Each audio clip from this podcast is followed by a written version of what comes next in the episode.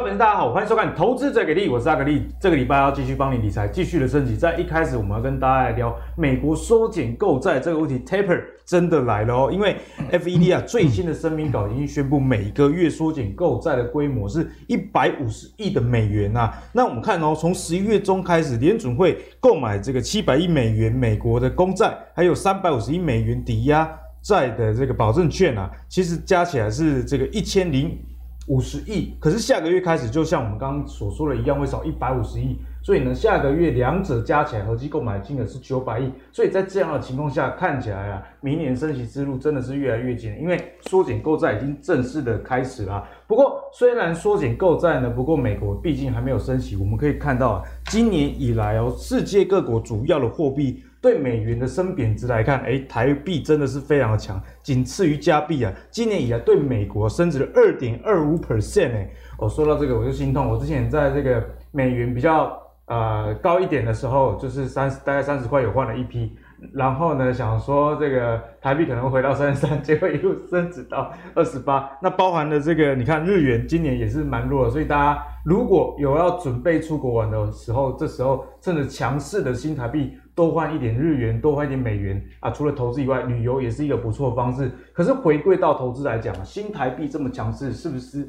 意味着第四季啊台股相当的有戏？那大家应该有感觉到，十一月台股的风向似乎真的有一点转变了。随着这个时序进入财报空窗期。以及啊，现在台币这么强势的情况下，第四季我想是值得去期待。那第四季的观点，我们该怎么样去观察？就是今天跟大家讨论的一个重点啦。好，首先欢迎今天的两位来宾，第一位是我们资深财经专家阮木华，木华哥，大家好。好，第二位呢是我们观众朋友非常喜欢的产业教练白一红，大家好。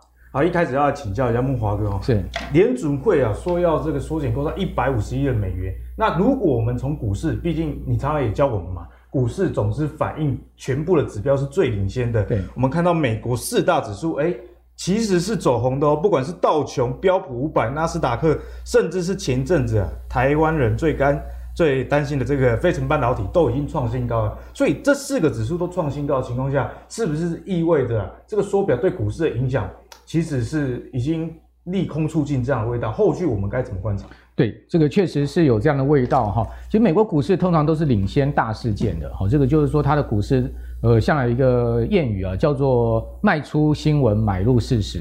买入就是说，当这个市场在酝酿，好，在新闻在在在酝酿的时候，就可能提前几个月，它就先卖了。好，所以你可以看到九月美股回档比较大。那买入事实是什么呢？诶，它是这这如大家预期的，而且是一百五十亿，这也没有什么意外，诶，那就买入事实了。所以说股市呢就开始。呃，出现从这个九月下旬哦，到呃十月下旬到十一月这样子的一个涨势哦，相当的猛烈了哈。那这个市场上这个 taper 哈，是市场有预期的，大家现在目前比较关注的是升息，哦，taper 已经是。呃，既定的事实了。各位可以看到，它每个月就是如市场先前预预期的，就是减一百五十亿，因为它现在目前是购买这个两一千两百亿的这个 MBS 加政府债券。那如果说呢，一百五十亿这样减下去，各位可以看到，大概差不多明年的六月它会全部减完。嗯、那明年六月减完之后，市场比较关心的就是到底什么时候要把利率提高了？对就是我们说结束零利率的政策。那这现在目前看到的这个联准会的态度是很鸽派的哈，因为在。这个宣布 taper 的同时啊，其实鲍尔有出来开记者会。那其实他对这个呃市场的看法啊，是呃给予这个完全完全的这个支持美股的立场。对，也就是说呢，他完全表态无意升息。所以各位可以看到，我这边有把上周啊总体经济面一些大事件把它列出来。好，各位可以看到，英国央行也非常鸽派。原原本预期英国央行在上周要升息的哦，结果没有升，结果没有升。好，所以英镑大贬嘛，那英国的国债殖利率大跌。好，你可以看到英国不升息，那那个美国联准会呢也表态无意升息，也就是说市场本来预期啊明年中美国联准会就要升息，但鲍尔是跟大家讲说联准会对升息这件事很有耐心啊，嗯、所以你们也言下之意就暗示大家说你不要再猜测我们要不要升息了，我可以跟你讲，呃，所以大家都都可能这个呃有默契错估了啊，我们要这个长期维持零利率的意图哈，那。这样子的一个情况下，当然股市就像刚刚阿格里所讲的，你看到哦，道琼指数呢创下了历史新高哦，然后呢更可怕的是半导体相关的族群，好、哦，费半指呢居然一周可以涨八趴，好、哦，这真的是 之前是扶不起的阿斗，对啊，这真的是呃用用一个这个喷喷涨的一个方式来形容啊。另外台湾的经济情况也稳住啊，你可以看到连续两个月的这个采购经理指数下滑也止住哦。此外呢，各位看到美国的就业情况也优于前，因为在上周啊，其实也公布出来美国的非农业就业数据哈，这个新增五十几万人哦，其实是不错的一个这个 tempo。好，然后呢，失业率降到四点六，这个是疫情以来最低。那因为美国现在所有的纾困疫情以来的这种纾困金啊，全部停发了。好，所以逼得老美一定要工作，一定要去上班。所以一个月新增了五十几万人的这个新增就业人数哈。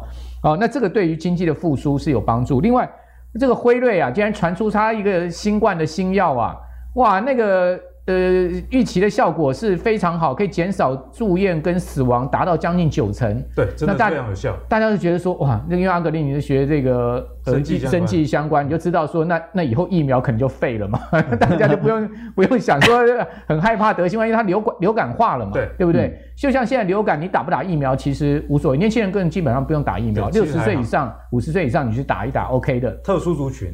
对，因为流感致死率很低了哈，所以说这样的一个呃新药出来，其实对于市场对于这个未来经济复苏更有信心了。哇，那这个都当然都是利多，对不对？哦，结果呢，周末又传出来，美国的国会通过拜登五五千五百亿的，多也太多了。对呀、啊，五千五百亿美元的基建案，然后连同公路经费达一点二兆，未来几年要持续释出，哇，这个利多持续不断哈。那油价呢？因为在预期经济要这个呃复苏、强力复苏的情况之下呢，诶，也从一个月的谷底这个出现了回涨。好，那贵金属的部分呢，金价也也上到一千一百一千八百一十，这也是九月三号以来首见哦。什么都涨，什么都涨。国债殖利率跌也代表国债涨。对，好，所以股债、原物料、贵金属全部都涨，百花齐放。哎，百花齐放，大家都很兴奋哈。那英美国债殖利率同步大跌，所以在这样的状况之下，各位可以看到哈。呃，这个是红色线是美国十年期国债殖利率，然后呢，这个是美国十年期国债殖率的价格。各位看到殖率下跌，代表价格上升。哦，所以说呢，基本上我们看到就是刚阿格力所讲的，全部东西所有资产价格无一下跌，全部上涨。为什么？因为现在利多太多了，再加上资金又充沛。全全世界央行又那么鸽派哦，大家认定了这个未来的经济要复苏，而且呢有新药了，不用怕了哦。这样的一个呃形态之下呢，我认为呢这个股市的行情啊，走到明年元月没什么太大问题了，还是坚持还是延续我上周来。贵节目的看法，跟大家分享，对对。那因为刚刚木华哥有跟大家用比较整体的一个经济数据也跟大家分享啊，不管是什么东西，现在都在涨。那也由于这一段时间是财报空窗期，所以你可以看到很多概念股。所以之前有什么元宇宙概念股，那现在呢基础建设法案通过，所以我们可以看到在礼拜一啊，台股其实原物料、传产族群都是大涨的一个状况。例如说像钢铁、航运等等啊，现在又重新的。回过来，所以我觉得第四季确实是大家在短线操作上你可以把握的。那如果你是长期的投资人，你就按照自己的纪律，喜欢的股票自己定期定额。那我想跟这个比较外在环境就比较没有那么大直接的关联啦。好，那接下来我们要来请教一下白老师，白老师要跟你请教，因为在这个之前啊。我们股票十月开始反弹的时候，其实那时候是中小型股，我们看到贵买指数一直在创高所带动的。可是最近呢，中小型股好像有一点休息的味道，诶，反而是全指股从上周观察动起来。例如说今天礼拜一，那今天盘中联电啊也是有回审这样的一个情况啦。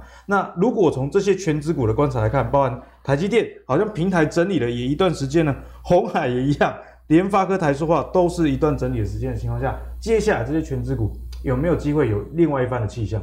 好，我们先看到这个，这是柜买指数哦。柜买指数在回撤到这个年线的附近的时候，开始连续了十几天的一个上涨上来。那这个时候其实外资是休息的，那因为外资在等，就是鲍尔讲话。那就现在鲍尔他就是说，这个升息的这个脚步哦，到明年中之前，可能都还是不会有出现，给了大家松了一口气。所以现在外资它这个从亚洲资金撤撤回美国的一个脚步会放缓。好，那他钱留在台湾的时候，大概就是开始要买台股了。那外资通常都是在买权值股的部分，这我们待会去做说明。那我们看到这是柜买指数到这里的时候，其实它会遇到一些小小的压力在，就在前高的这附近了。它变成说要再拉回下来到这个月线，甚至是上扬的一个季线的这附近做一个修整之后，才就有往上来攻击。那外资外资通常在贵买这边哦，它琢磨的相对是比较少的贵贵买电子最近涨很多，不管是车用的或者在生技这这些部分呢，它涨的是在内资的一个资金的一个卡位，所以贵买最近可能会休息一下哦，但是不是代表说贵买就要大回跌了，它只是说，哎，资金的一个流动的状况会可能会流到加权的这个部分。那我们看到过去这一个月哦，加权指数它是其实是被外资压着打。就外资的买盘缩手的同时，它可能还布了一些空单在那边，所以说我们看到台积电、联电或者全职电子股，它其实买盘都是缩手，所以它的一个股价都是在这阵子在讨论联电之前的空单宇宙爆炸无敌多的，对，跟它还借券来卖，对，就是压压指数的同时，它也是压这个个股的一个一个价位在这边哦。不管联电的一个财报有多好或法说有多好，它就把它压在那边，压在季线上面。可是它今天。联电已经准备要突破这个季线，那这就一波这个上攻。那如果联电上攻的时候，这个加权指数它就往上来攻击。就有机会了哦。好，那我们看到台积电的一个部分，它过去这一个月其实就是在这个平盘的这这个一个横正的一个这个箱型的这边啊，但今天它也在做一个上钩的一个突破的一个状况。六百块似乎有站稳的味道。六百块它站稳的就是挑战这个圆圈圈这个前高。那刚刚我们看到慕驊哥这边讲费半的这一个指数上创高了，那费半代表的就是台湾的半导体也会开始有机会往上来动。像看今天日月光投控，它也是往上来攻击，因为日月光也宣布要买自己的股票。对，然后另外就是这样的时候呢，整个加权的电子哦，它就有机会了哦。上礼拜五三是一根大红棒啊，今天呢继续往上来攻击的时候，这个前高过去了，那整个加权就有机会去到一万七千。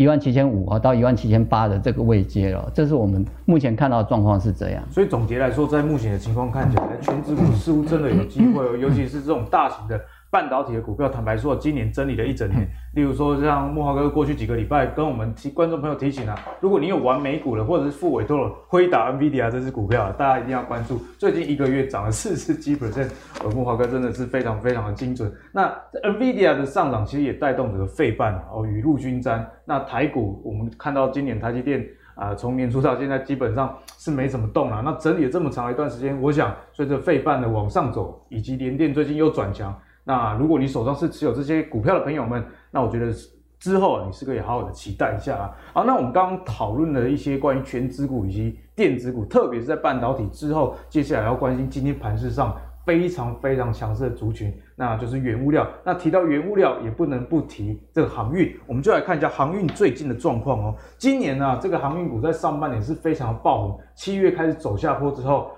但是这段时间，我自己观察啦，我们自己做节目的这个收视率，讲到航运收视率还是有一定代表，说很多人还是念念不忘。那我们看到全球货柜的龙头马士基第三季的息税前的利润有新台币一千六百亿元呢，诶，这个是多好的成绩，是一百一十七年以来的新高，实在是太夸张了。那其实呢，这个货柜啊，我我觉得就是这个赤壁之战里面连环船哦，那你看到马士基那么好，我们国内的长隆自然。也不妨都让啊，长隆啊，第三季的 EPS 缴出十五块，那十五块是一个多好的成绩，上半年大概也十五块而已，所以一季啊赚赢去年的上半年。那大家知道第四季还是一个航运的旺季，最近你也看到这个不管是航运的价格，还是说这个波罗的海的空运的指数，我说的是空运哦，其实都是上涨一个状态，代表说啊海上也塞啊，那天上也塞。但是在这样的情况下，之前的投资朋友应该也有被航运啊咬不小心沉船的一个情况。那现在此时此刻，航运又是一个该怎么样投资的机会？我们先请孟华哥来帮我解析。好，那刚刚谈到马士基要一季赚一千六百亿台币了哈，那长荣也不遑多让，一季呢赚了八百亿台币，所以它也就马士基的一半哈，这个是不简单的。哎，这个是呃这个净利是八百亿哈，第三季，所以呢才能达到刚刚阿格里讲的这一点五个股本嘛哈，EPS 十五块。我们来可以看一下这个长荣的 K 线图啊，这个 K 线图是周 K 线，那你会发现其实长荣已经周线连二红了，而且你看到下面的 MACD 也也转正。那周 K D 也转正，至少我们应该这样讲吧，哈，这个从这样的一个形态，哈，它从这个呃三周前的低点上来，它已经涨了两成左右，哈，基本上应该讲说这个呃中中长底已经见到了，对，哦，只是说呃中长底见到，不代表说它能像以前这样子涨，哦，涨回到这个呃两百三十三，时空背景不对，毕竟时空背景不一样，因为这一段的上涨其实它是有梦的，那这一段上涨是什么？就比较价值面，哦，就是说。有梦就是说，当当大家都还不知道长隆到底可以赚多少哈，都在预估哈，这个 paper 一篇一篇出来哦，然后这个全世界的货柜运价不断的在上升哦，那你可以看到整个塞港啊什么的这些新闻不断的时候，有梦它就这样一路飙嘛。那股票基本上是要想象空间才会飙，就像刚阿格力讲说，NVIDIA 为什么会飙？NVIDIA 它基本上就是一个想象空间，并不是说。它实际的这个 EPS 有多高？如果说你去算它的这个本益比，那高的吓死了，你根本、啊、超过一百倍，你根本就买不下手的，你不敢买的。但是基本上股市的标股从来就不再看 EPS 了，对，没错。股市的标股从来都在看成长性跟未来性。那那回到这个地方，哇，第三季财报出来，大家都很清楚了嘛，对不对？那这个全年的 EPS 大家也都出来，所以这样的一个状况之下呢，你说它还有没有梦？它基本上已经没有梦了，但是它有实际面。好，也就是说呢，当它股价跌跌破九十的时候，大家算一算说，啊，那、啊、你长隆就算再烂，你今年赚这个呃四五十块这样，四个股本，好，你你少说明年你至少配二十块嘛，对不对？就是这个股股息你至少配个十五二十块嘛，你配个十五二十块。好，如果说呢，你每一年长隆以后呢没有那么赚了，你每年股息给我配个五块钱，好，那以八十块来讲，好，我报个八年十年，我也我也股票就每年殖利率还是很不错，啊，我股票就没没本了嘛，对不对？所以说大家就敢报了嘛，好，就跌到这个地方就杀低的意愿就不多了。但当杀低意愿不多的时候呢，筹码渐渐稳定了呢，诶，那这个大户主力他们就会开始进去了。好，所以我觉得它现在已经回归到实际面了，价值面来解释。很多人讲说啊，这个。呃，航运股不能用景气循环，呃，景是景气循环股不能用本益比来推估，那我们总可以用 P E P E 呃 P E G 来推估嘛，我们本益成长比来推估嘛，我们总可以用它的价值面来推估嘛，净值之类。哦，就是说，我觉得一个股票的估价有很多方式。好，如果说有梦的股票，你根本不要去用估价的方式，那些估价方式根本不准。那你必须要去看什么 P S 啊，好看 E B I D T A 这些所谓的美国美国人在玩的那一套。嗯、那回到如果说这个呃呃，回到实质面。没梦的股票，没梦的股票基本上就是看那个实际绩实际的情况。那你可以看到成绩就是相当不错哈。那可以看到长隆第三季营收是一千四百三十四亿哈，它季增季增哦是四十三趴，年增一点六倍。好，然后呢，更可怕的是它的毛利率哈。我们刚刚讲说它一季赚八百零一亿，这个是净利哈，季增了九。呃，九十趴，年增八八倍多，将近九倍，哦，所以说你可以看到它的毛利，它其实呢已经上到六十趴，六十趴的毛利，开什么玩笑？有个好赚，台积电的毛利都没有六十趴，台积电毛利才五十趴出头而已，所以以这样子的一个毛利来看，哦，你说啊，将来就算是运价跌啊，哈，那个啊，景气没那么好。讲实在的啦，他也他们也回不到以前过去那样的状况。我们常讲景气循环是什么意思？就是说，哎，这个景气循环上来，它又会跌回原来的点。嗯、但是我觉得像钢铁啦、航运啦、水泥啦，哦，他们有这个中长线的所谓碳碳碳的问题哦，就是说节能减碳以及这个整个运量的问题，所以。呃，或者说产能结构面的问题，所以我们不能再完全以景气循环来看。为什么？因为它可能上去这个地方它会下来，但它回不到原原原来那个地方了。它可能不会再回去原来，不是这样的一个所谓的这个呃呃这样子一个 cycle。就以前可能是赚跟亏，现在可能是大赚跟小赚。对，比如说钢铁钢铁业来讲，最最最明显的，好，就钢铁，你想看现在全世界还有哪个老板愿意去扩大钢厂投资？没有了。将来头痛的事情一大堆。欧盟马上二零二五年就要实施边境税了，就是这个碳碳税了。嗯、哦，那你想看未来这些环保的问题以及这些煤的问题，你怎么去解决嘛？所以没有人会拿想要找麻烦再去扩厂了。那你没有扩厂，全世界对钢的需求不变的情况之下，产能越来越缩，越来越缩。哦，这个呃碳中和的情况越来越缩。那我请问你，钢价会回到原来那么低的地方？几率感觉就超级超级低。对，所以航运也是一样，水泥也是一样。所以为什么我觉得这些？传统的原物料族群，它不会再是完全的一个景气循环的原因在这边。所以莫哥也用这个供给以及政策面来跟大家讲解了。其实景气循环股有高有低，没错。不过以前大家比较害怕的是，哎，你现在赚很多，那一年赚十年，结果后来呢又继续亏十年，下一次赚钱可能又十年之后了。但现在由于这个供给面的改革啊，以及这个碳中和政策的限制之下，那我觉得大家看待这些景气循环股，你可能要用另外一个角度去思考。就是哎，现在今年像木华哥讲的，这个长龙可能赚四五十块，那明年可能赚二十块，后年假设很烂的话，可能还有十块等等，不一定。好，那但是景区循环股它的基期已经慢慢的这个获利基期垫高了，提供给大家做一个思考。好，那接下来继续请教我们白老师，因为白老师是大家心目中的产业教练。那从这个航运的这个产业上来看，我们该怎么样去切入？好，我们看这标题啊，航运有反弹二分之一的机会。二分之一啊，是什么意思？那这个就是。这是长龙的一个周 K 图了，那它回到九十几块，其实就到年线的这个位置了。然后回回到年线，通常指标在低档翻扬周 K 连二红的时候，它很有机会就是这一段跌段的一个反弹二分之一的位置，大概在一百四十五到一百六十块这个位置。哦、有机会回到之前的大概中间的价位。对，也就这一段的就叫技术性的反弹。那如果要超过这二分之一，我们就会叫它回升。那它有没有回升的条件？其实要看。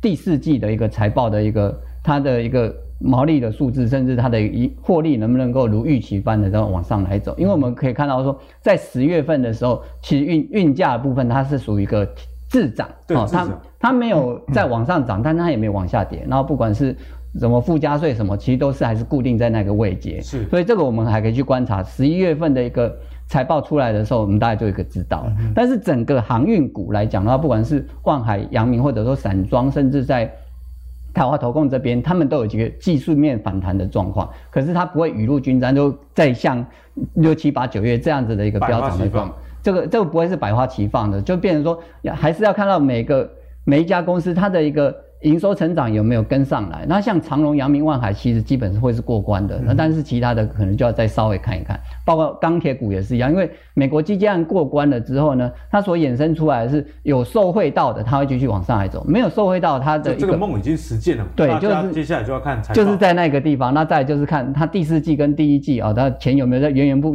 不绝的进来，这个才是个重点。所以目前以长荣、阳明、万海来讲的话，我们这边。沿着季线来去做它的时候，相对是比较安全的。所以，如果你是这个短线上在操作航运的朋友啦，那毕竟这个刚木华哥讲的梦已经看到，已经实践，财报也交出来，接下来很重要就是你要立守你的重要均线，可能去做防守。假设你设定的是这个跌破十日线你要卖，那你就务必好好的遵守，因为明年可能没有今年这么好的一个龙景啊。那阿格力自己观察是说，这些航运类股啊，确实在筹码面上有沉淀。我看。长隆已经连续几个礼拜，那个总股东人数已经少了几万人，代表散在反弹的过程中啊，最可怕的是说散户觉得啊，哥来啊，啊大家在盖小盖饼啊，那这样股价你要继续往上走，这个机会相对就比较低，毕竟散户通常啊出的几率是比较高的。那现在的筹码看起来反弹的过程，散户其实是站在卖方了，可能之前有一些人解套了。或者是低阶的时候赚到了就跑了，他不相信航运可以走那么久。那我觉得这样在短线上反而有一个上涨机会，提供给大家做进一步的思考啦。好，那接下来要跟大家分享的，就是美国的科技股。我们刚刚看到，不管是纳斯达克还是费城半导体的指数啊，其实都一度的公告，尤其。慕驊哥之前提到的这个 NVIDIA 以及最近的这个 Tesla 哦，最大家真的都是非常的强啊。那如果再回过来台湾来看呢，除了台积电站稳六百，整理了一整年之后，我觉得工研院最近公布的这个数据非常非常重要。为什么呢？其实投资就是要展望未来嘛。今年哦，是台湾的半导体业的产值首度站上四兆。那如果今年四兆，很多人就会讲啊，那可能是这一两年疫情推波助澜的关系。那明年到底好不好，就是一个观察重点。那根据工研院公布的资料，明年啊会到四点五兆，这个年增率还是有十二 percent，所以看起来还是相当的不错了。那讲完好消息之后，也要提醒大家一个风险。那风险是什么呢？就是我们看到这个一些汽车零组件的厂商的前线啊，有发现说这些下游的客户。可能有 double booking，甚至 triple 三重下单这样的情况。例如说，全球很著著名的这个车用晶片大厂恩智浦半导体就说，一些车厂其实已经是在等待部分零件的到货而已，其他的东西都已经做好，就是大家最近熟知的啊，我车都已经造好，我就差这一颗晶片，所以我订了很多晶片。那等到晶片真的到手的时候，那我车已经造了差不多之后，如果没有继续往下制造的话，是不是会有产能过剩这样的一个情况？好，所以综合台湾的半导体趋势的产值持续的增加，以及下游有一些杂音的状况，综合来说，我们该怎么样去观察？我们先请慕驊哥帮我们解析。对，最近这个消息面哈，其实是蛮两极的哈。那我个人是觉得是大概明年的情况跟今年有一些不同的翻转了哈。我这边做了一个对照的哈，大家可以看到，呃，今年疫情下嘛，哈，那最最主要议题的补库存啊、供应链失衡啊、缺工啊、居家啦，哈，这些呃是今年的这个呃主轴议题。那这些主轴议题也也有也很蛮多受惠股的，好像居家那个 Zoom 股价不就大涨吗？哦，但是上周五 Zoom 股价就大跌啊。哦，为什么？因为居家未来会变成出门了嘛？大家要到公司开会了。啊、你你你想看这个那么闷的情况之下，我怎么？闷了一年半两年了，我还在居家吗？对，对不对？我不是宅 宅宅一辈子宅，对不对？那是没办法在居家 哦。那缺工将来变复工，美国现在已经没支票可以领了，所以美国人必须要去上工了。好，然后呢，供应链失衡呢会变成供应链缓解。好，那另外呢，补库存会变成库存过剩。好，然后呢，疫情下呢会变成疫情后。好，所以我觉得。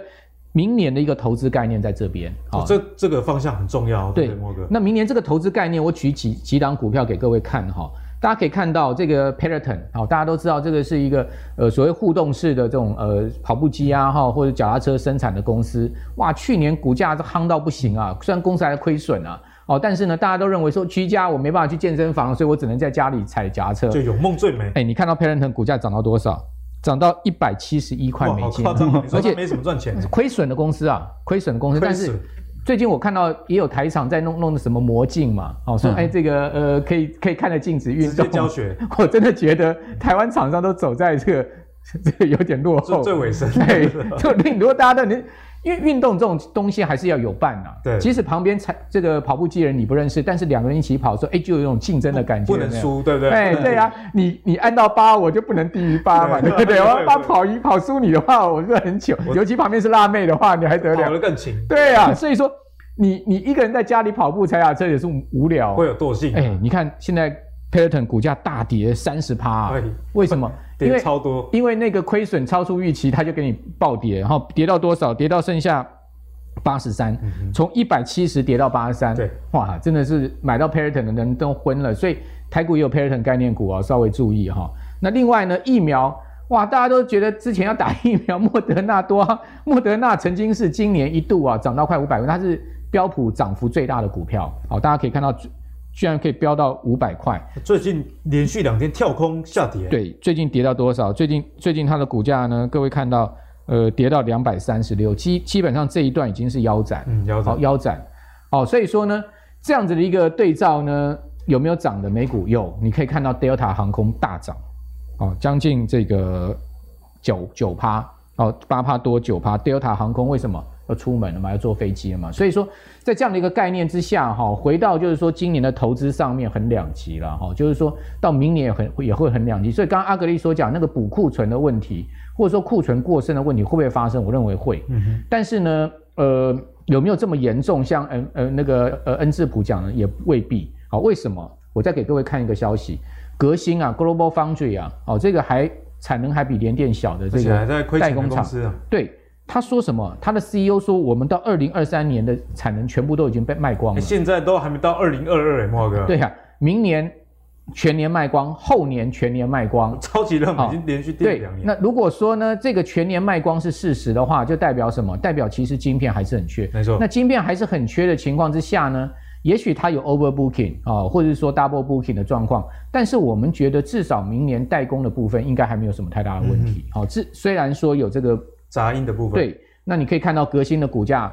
最近它才挂牌哦，哦，它的股价从四十四块美金飙到这个六十六块。听说市值已经超越联电。对啊，市值已经超越联电，你所以你可以你可以看到那个 CEO 敢喊的这个股价就会上嘛。所以我觉得我们台湾的半导体厂的 CEO 要出来信心喊话一下，比比，比较保守啦，哦，就是说比较温和啦，大家都没有那么那么敢喊说我二零二三年的产能都全部卖光。事实上，革新卖光了，我相信联电也卖光了。对，没错。哦，世界也卖光了啦，只是我们台湾的。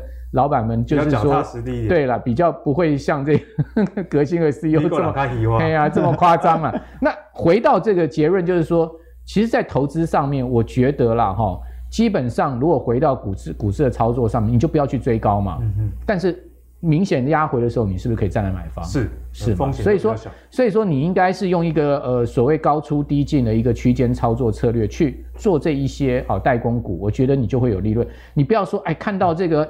见红了啊，要涨了你就去大追它，然后呢跌下去了你又很紧张要去停损，那你这样就赚不到钱。这多空双巴。对，所以说我觉得没那么差哦，但是也有危机哦。那所以我们在这样的状况之下，我们就必须要用一个比较稳呃稳定的一个稳健的一个操作策略。那慕郝哥每次来节目都其实帮我们用国际的视野在看待啊，所以你看到这个 Global Foundry 股价的大涨，市值还超过联电，就能理解为什么最近这两天联电有一波的反弹啊。因为产业面上看起来比较小的这个公司说，它二零二三年产能都已经卖光光了，那我们比较大的联电自然产能的利用率以及客户的需求就不会到太差。那联电阿格力觉得说，哎，现在还是一个算。本益比相对低的时刻，大家还是可以多加的去留意啦。那我们刚刚讲完半导体之后，就不得不提另外一个族群，就是 IC 设计类股。那 IC 设计类股里面，如果以全值股来说啊，因为我们今天的主轴之一是全值股能不能带领台股一路的往上攻，那我们该关注的就是联发科这家公司。那联发科在前一阵子杂音比较多啦，但最近有一点反弹了。那接下来要请教白老师，这一块我们该怎么去观察？好。讲到联发科的反弹呢，它之前不好啊，原因在哪里？就是说因为五 G 的这个晶片可能未来的展望比较差一点。手机上尤其中国杂音很多。对，那这个原因在哪里？其实就是出门率太低。那现在因为疫疫苗的一个普及，加上明年这个连辉瑞都有一个口服的都出来的时候，未来的出出门的一个比例就相对提高，包括是国际的一个旅游。那这样的是在五 G 手机上面，我可能买不起 iPhone 十三的，那这样现在又可以买回来中高。中中低阶的一个部分，包含中国跟印度的这个手机的一个普及率，又相对又再拉起来。所以对联联发科来讲，它的一个市占率可能又有机会再来往上来走。它的一个新的晶片一个推出来，在五 G 晶片的这个区块，它是第四季跟明年第一季是往上来看好的。那再加上就是它的一个股价其实盘整了很久，在这边一个横盘，所以盘久。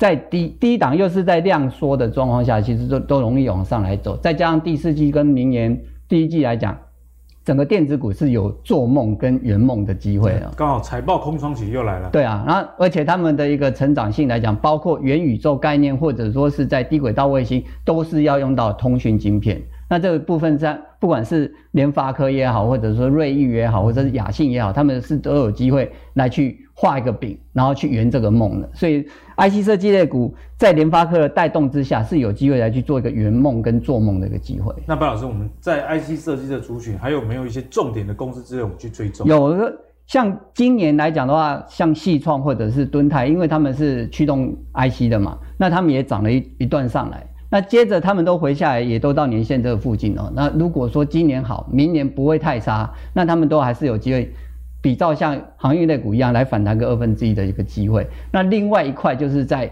新题材的一个部分哦，就是在网络以太网络晶片的这个区块哦，这个我们待会来去说明。嗯、好，那刚刚白老师也跟大家讲，IT 设计大家还是可以持续的去关注哦，特别是最近题材真的很多啊，例如说元宇宙题材，其实世界各国。都在延烧，不只是台湾。我们先来看一下韩国的状态哦。我们看到韩国的首尔啊，首尔政府宣布要打造元宇宙的平台哦。元宇宙首尔平台，这是政府说的，不是民间炒股了。预计啊，要投资这个三十九亿的韩元哦，这个大概是三百二十九万的美元啊。要设立一些行政公共服务的平台，在经济文化旅游上哦，可能大家没有办法出国的话，就直接用元宇宙到首尔一游啦。所以呢，现在的韩国政府也宣示，哎，元宇宙确实是为了他们要发展的一个很大的一个重点。好，那讲完元宇宙之后，最近的这个相关的推波助澜呢，就不得不提到比特币啊。哦，比特币现在一一枚啊，已经冲超过六万的美元了。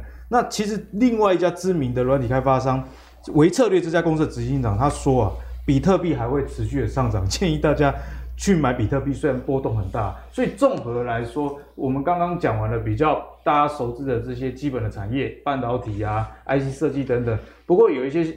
新的题材，投资人其实非常关注，包含的元宇宙跟比特币这一块。所以，关于这种新颖的题材，到底大家要怎么样去思考后续的投资机会？我们请木华哥来帮我们解答。好，那全球股票市场都一样啊，就是刚刚阿格力讲的是要有题材哦，就要有 story。好，这个一档股票如果它没有题材、没有 story、它没有梦的话，那它就会回归到所谓的本益比啊、股价净值比或股利值率这种所谓基本评价的这个条件了啊。